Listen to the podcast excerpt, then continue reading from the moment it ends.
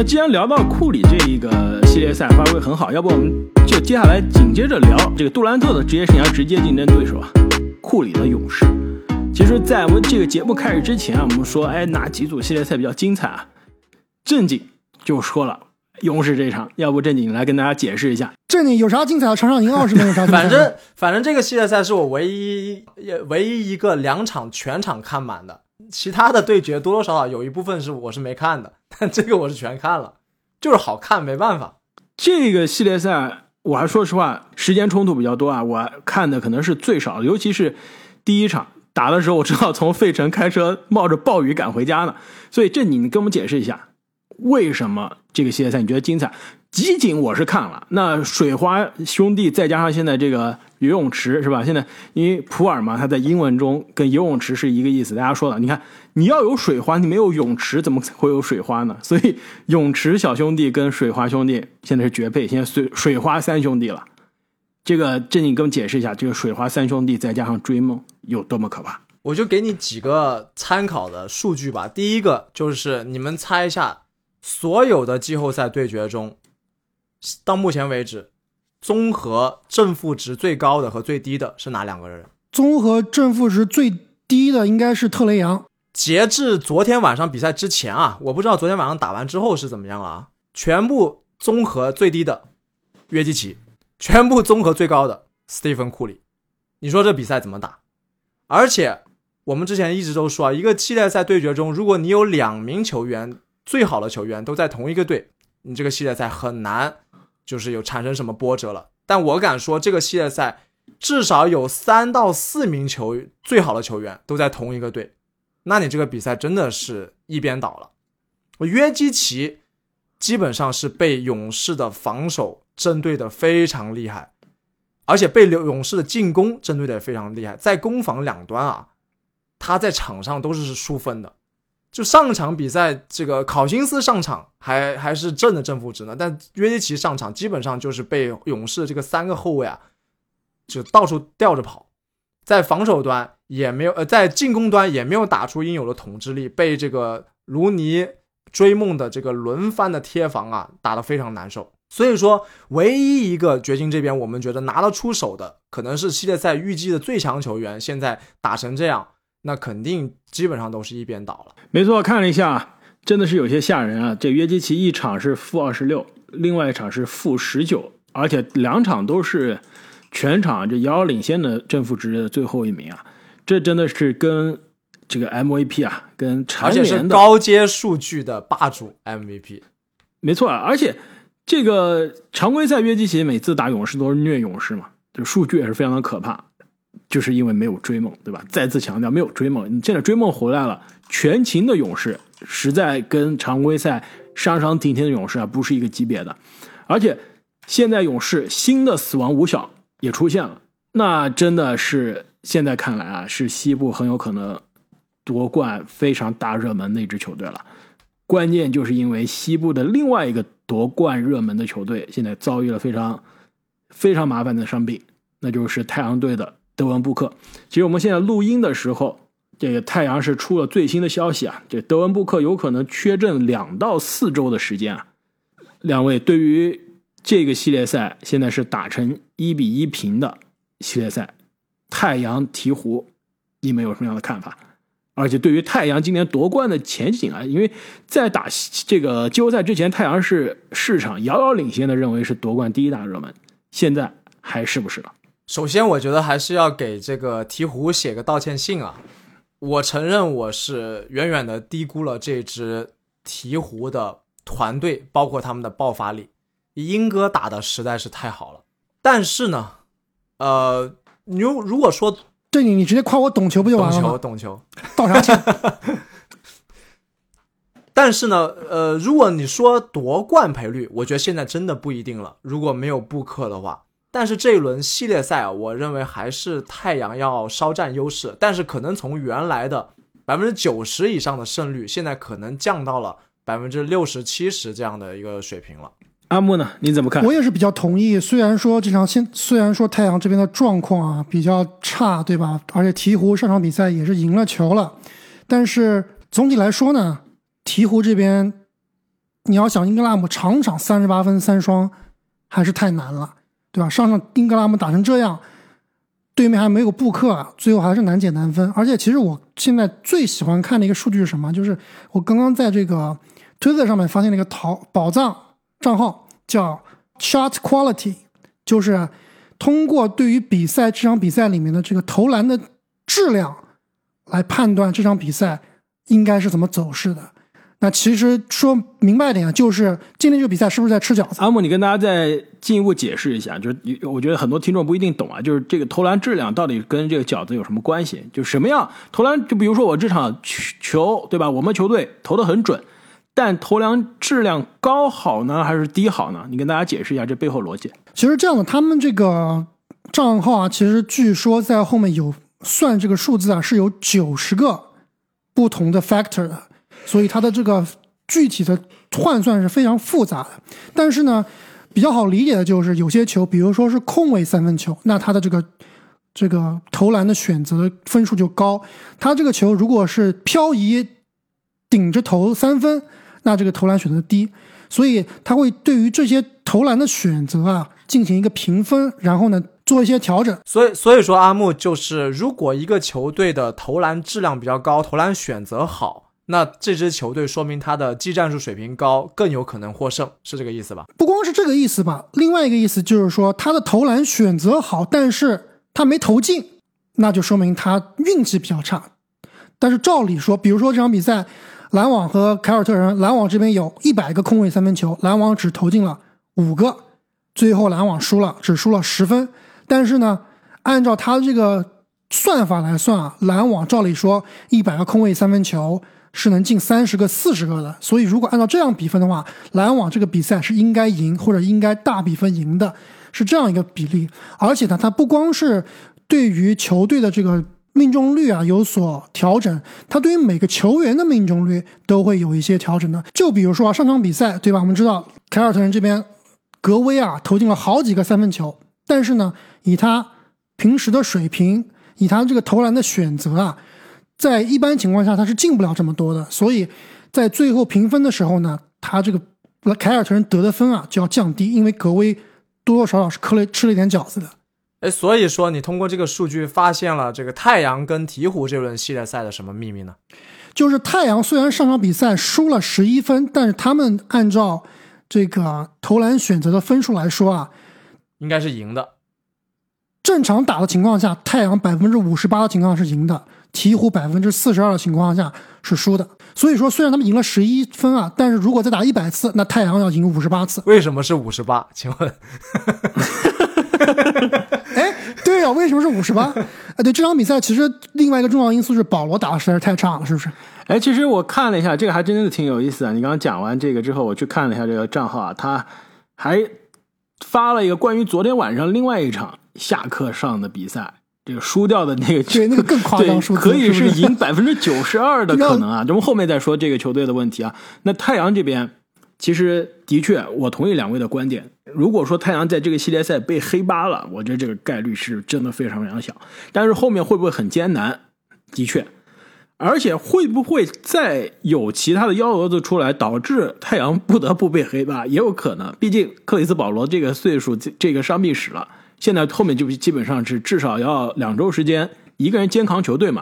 万一对吧？我们非常不希望是要超负荷的运作，我们肯定不希望它发生啊，就非常不希望它发生。万一克里斯保罗跟去年一样季后赛倒下，那这个球队佩恩带队，那那估计是有要被黑八的可能性了。就如果克里斯保罗健康，依然太阳的体系是在的，能赢这个系列赛。而且呢，其实整个今年系列系列赛啊，所有系列赛。打到现在，我觉得最强的单体个人表现不是这个吉米巴特勒的四十五分，不是大帝昨天晚上绝杀，不是欧文那场三十九分，是克里斯保罗第一场的第四节。那第四节给我的感觉是什么？就是第四节他，我看一下啊，再重新看一下，就是十二分钟打满，八投七中的投篮，三分球四投三中，罚球两罚两中，两个助攻一个抢断，没有失误。拿了十九分，在这第四节给我的感觉，而且那时候不是说是垃圾时间啊，其实那时候，呃，鹈鹕在第四节开端的时候一度是追进的，一度是追进，还是有些悬念的。那克里斯保罗就开始，三四分的样子。没错，克里斯保罗就开始了一个人的 carry 模式。那时候让我感觉就是什么，所有人场上其他人停下来打篮球了，就让克里斯保罗一个人开始表演了。不是说对啊，我当时你还记得我说的什么吗？这哪是克里斯保罗，这明明就是几年前的哈登啊！比哈登还可怕，因为哈登有一些那种重型坦克的感觉。哎，那你不能说哈登可怕起来，那也是太可怕。哈登不是两人风格不一样，场场比赛都能打。哈登是重型坦克，你感觉他这种碾压过去是正常。克里斯保罗就像那种小精灵一样，就特别的灵巧，对吧？特别的这个快速。而且那速度真的看上去不是老化的克里斯保罗，而且什么样的招都玩出来了，对吧？这个肘部肘位的干拔，这个急停跳投，什么呃突破之后的挑篮，这这个零度角的这个负度角的投篮，什么都来了，而且什么样的球都能进。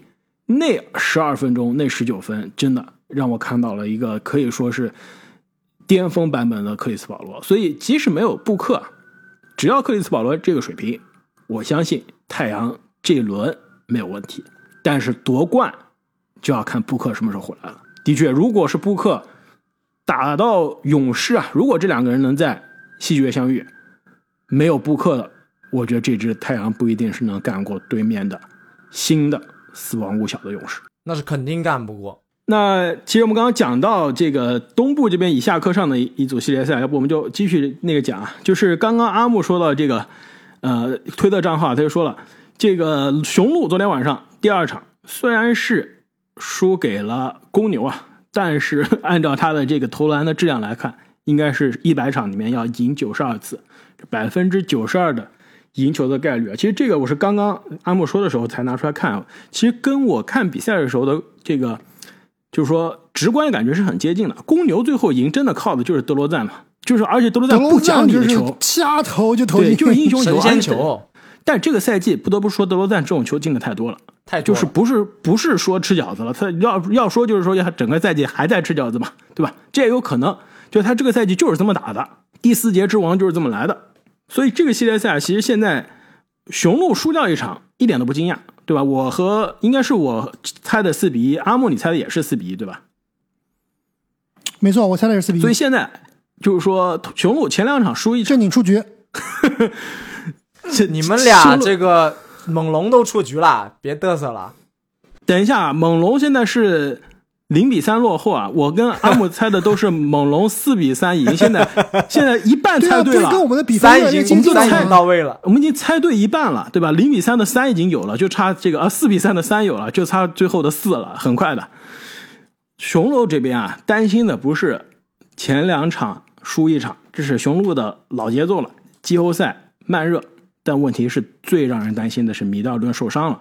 现在录音的时候，米德尔顿的这个具体的核磁共振的结果还没有出来，但是十字韧带的现在应该是拉伤，对吧？不是撕裂，对吧？拉伤，你这个伤是可长可短的，短则一两个星期，长则那基本上是赛季报销，四十天到五十天的时间。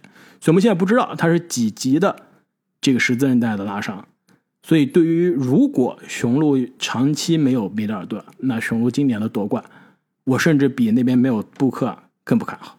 你毕竟第二轮就要打强队了，你太阳那边还可以再等等啊，对吧？太阳那边还没有说第二轮就要打这种夺冠级别的球队。雄鹿这边无论是篮网还是凯尔特人，我第二轮都要遇上了。那米德尔顿大概率是第二轮前几场，我估计是打不了的。第二轮能回来就不错了。那怎么办？两位对于这么一看，凯尔特人总冠军啊！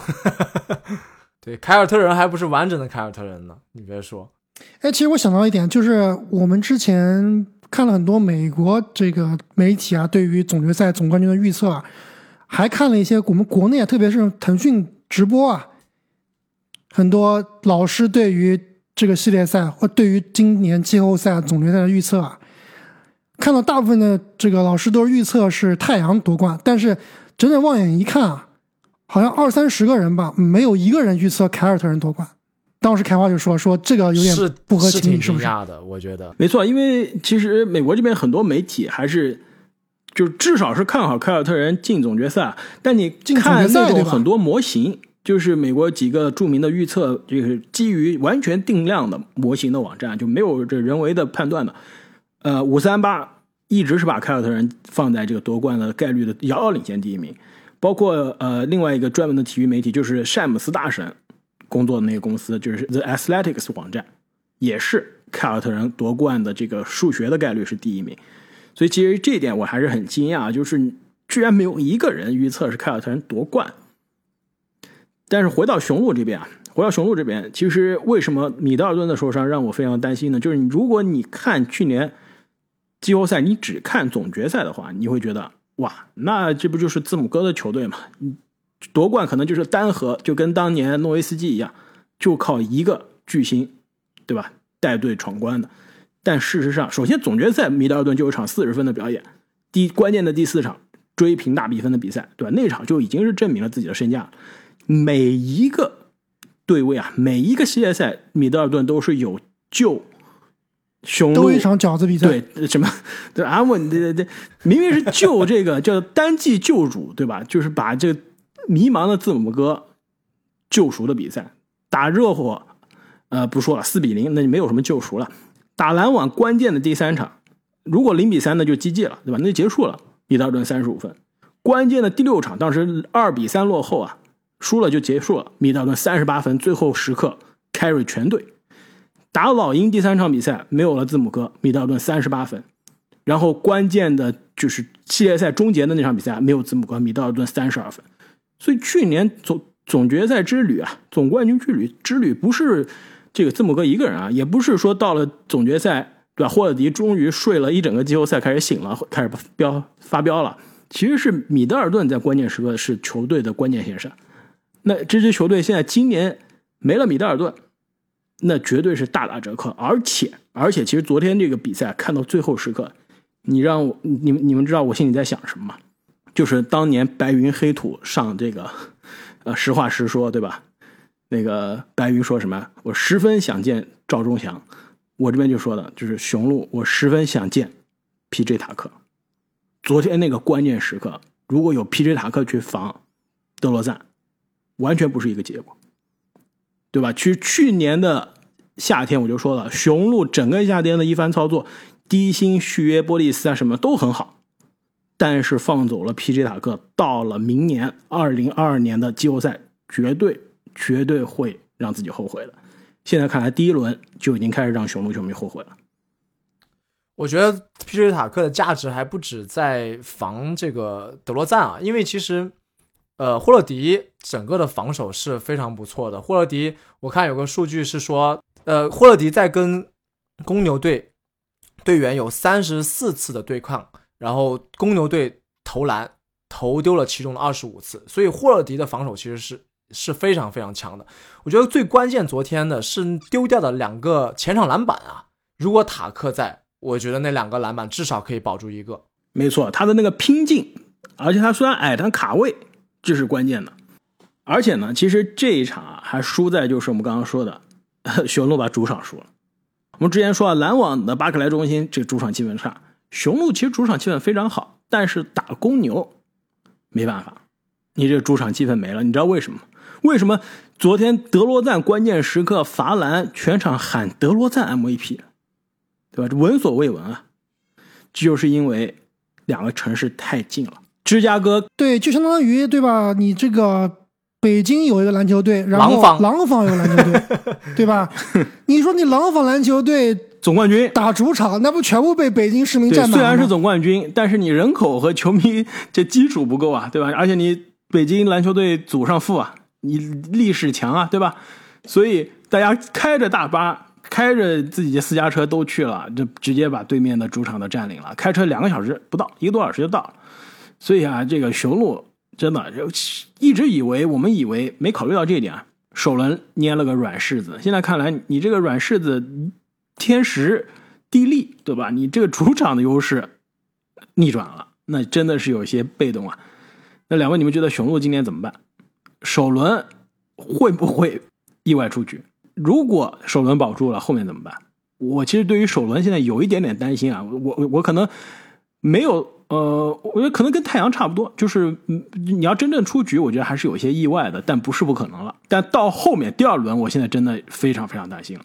呃，相对于布克的受伤，我觉得米德尔顿对雄鹿的至少在这一轮的重要性啊，没有布克的影响那么大。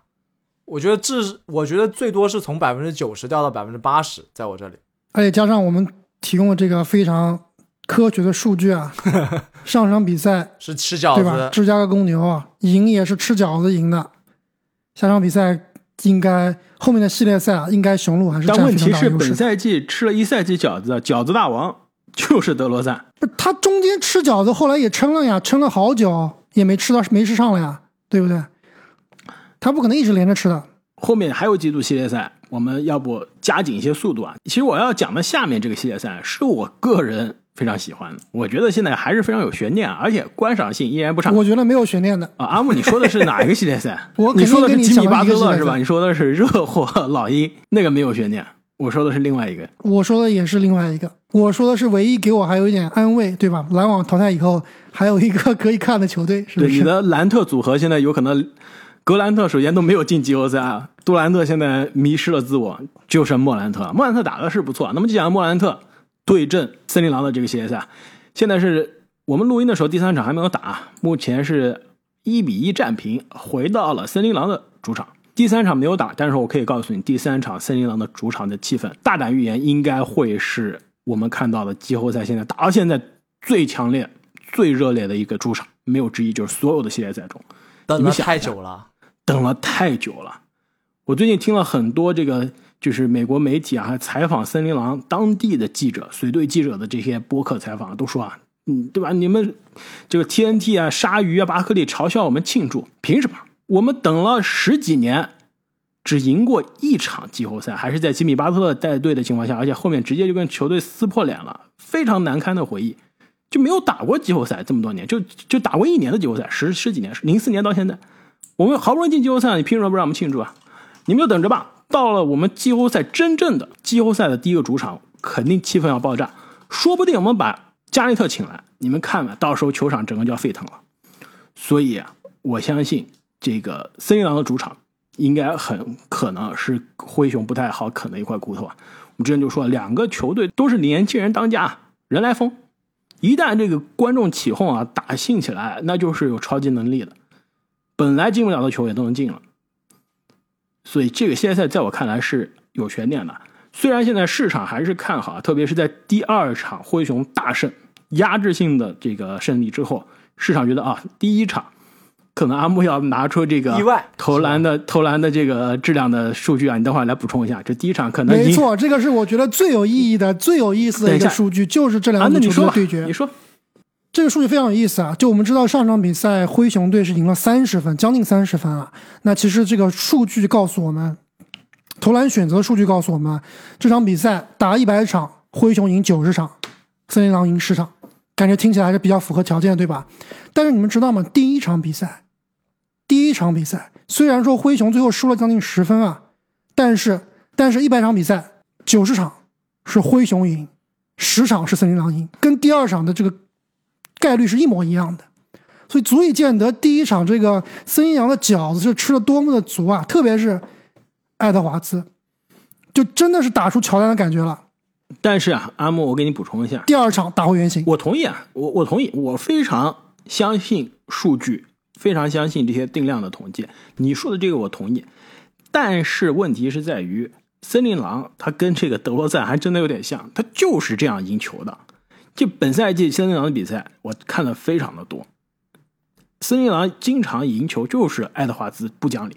你要说这些年轻的得分后卫身上啊，哪一个人打球出手最不合理？我可能爱德华兹要排名非常靠前啊，真的，他都是那种单挑后撤步三分，单挑后撤步三分，完全靠身体、靠天赋碾压攻框，对吧？没有什么不讲究什么投篮的出手质量的。他空位三分那场打这个外卡在嘛，空位三分还直接给你投三不沾的，就是他空位三分真不一定有这种单挑的超高难度的后撤步准。所以你要论这个出手的投篮的质量，我不知道有没有历史数据，那科比肯定 是吧？每一场科比打的比赛，这可能都是概率要输的，因为他这出手质量实在太差，对不对？这支森林狼真的就是这样，包括拉塞尔也是的，就是那种不讲理的后撤步的长两分或者三分球，准起来非常的准，铁起来就跟第二场一样，非常的铁。所以这个球队的风格就是这样。那正经呢？你觉得这个系列赛还有什么样的悬念？呃，我最开始的预期是灰熊四比三森林狼啊，我觉得现在我依然不会改这个预期，呃，非常接近，就是因为森林狼这支球队，正如开花所说啊，吃饺子的概率是要远远大于其他球队的，人来疯抽起来都有可能。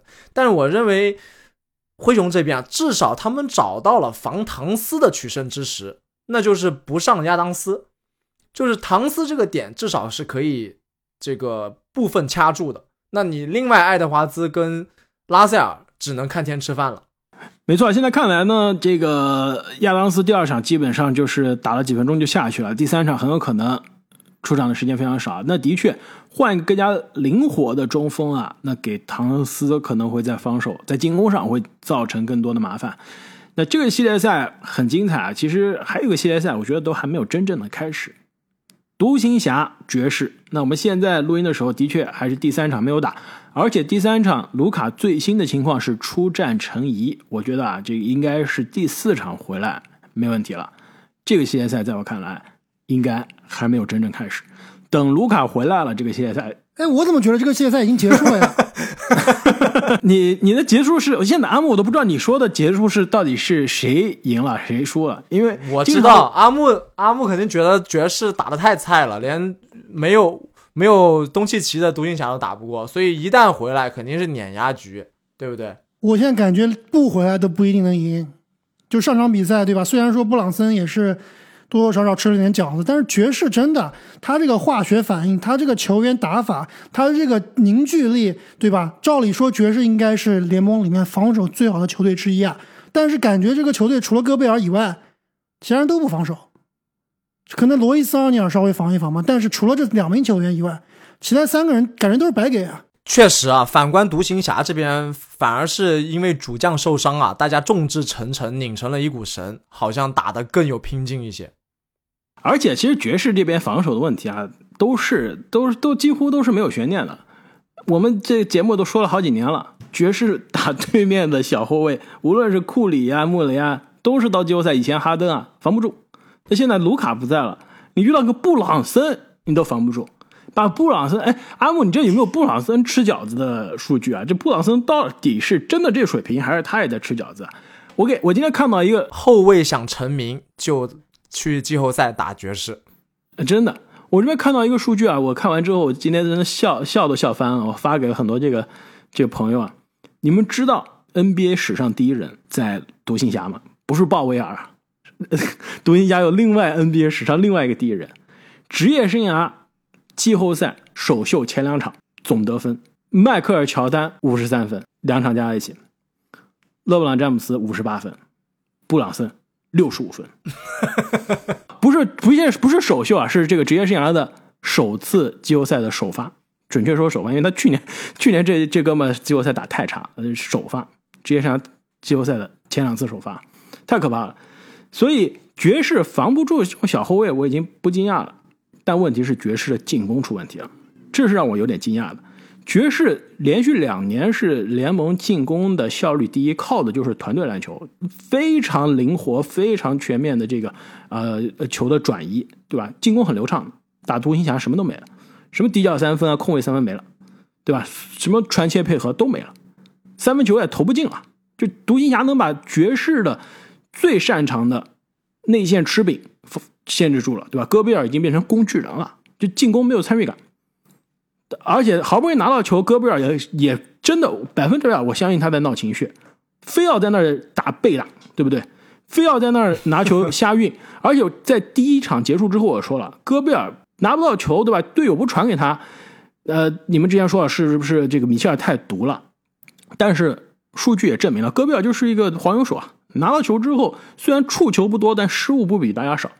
第二场就证明了，拿到球之后自己在那儿非要被打，球球丢了，拿球拿不住，所以爵士进攻的两大法宝——空位三分球和内线接柄，都被独行侠的防守解决了。所以是的，阿木，我同意啊。现在这支爵士军心涣散，很有可能是这个系列赛最后是在独行侠全阵之后啊，这个独卡回来之后是会被溃败的。那接下来几个系列赛，两位。还有什么哪一场跟大家想分享一下？我觉得大地的这个三分球绝杀还是非常精彩，是吧？这场其实齐鲁人赢的真的是很艰难啊！艰难倒不是因为对面打得很好，对吧？艰难是因为裁判都这么帮猛龙了，还赢不下来。这哈登都六犯离场了，最后加时赛还被恩比德一个绝杀对，。这真的是挺解气的。这个大地在最后时刻啊，非常的硬啊，而且我0.9看到有对，而且而且我看到有网友把这个视频跟那一年他被卡哇伊第七场绝杀淘汰剪在一起啊，也可以说这个相信过程又走到了他的一个高峰。没错，这个系列赛呢，现在看来是第一个进入到三比零啊。其实总比分上来说，可能是有一些没有悬念了。虽然我跟阿木刚刚都说我们还有可能有一些有一些梦想啊，但是事实上可能真的是对，但那是开玩笑对巴啊，对吧？恩斯受伤之后，就标志着这个系列赛基本上是走远了，太重要了。那现在剩下来还有最后一组系列赛，热火老鹰，就东部最没有存在感的老大，东部第一球队热火，回到老鹰的主场，会不会发生变化？我觉得这一组系列赛其实也被我们基本上预料到了，就是老鹰的这个侧翼防守，当时是开花还是阿木也提到了，对吧？是我提到的，对，这个 让吉米巴特勒打出了职业生涯最强的季后赛表演，四十五分，然后零失误，对吧？也是非常的夸张。真的没有人对位啊，对吧？你以前有雷迪什还能防一防他，你现在靠谁防他这个侧翼防守？而且第一场，呃，吉米巴特勒得分不多吧？你连一个邓肯罗宾逊都防不住。邓肯·罗宾逊三分球九投八中，而且最神奇的是，第二场邓肯罗宾逊直接不打了，这个战术重心完全就从他这个从他这个三分球就转移了。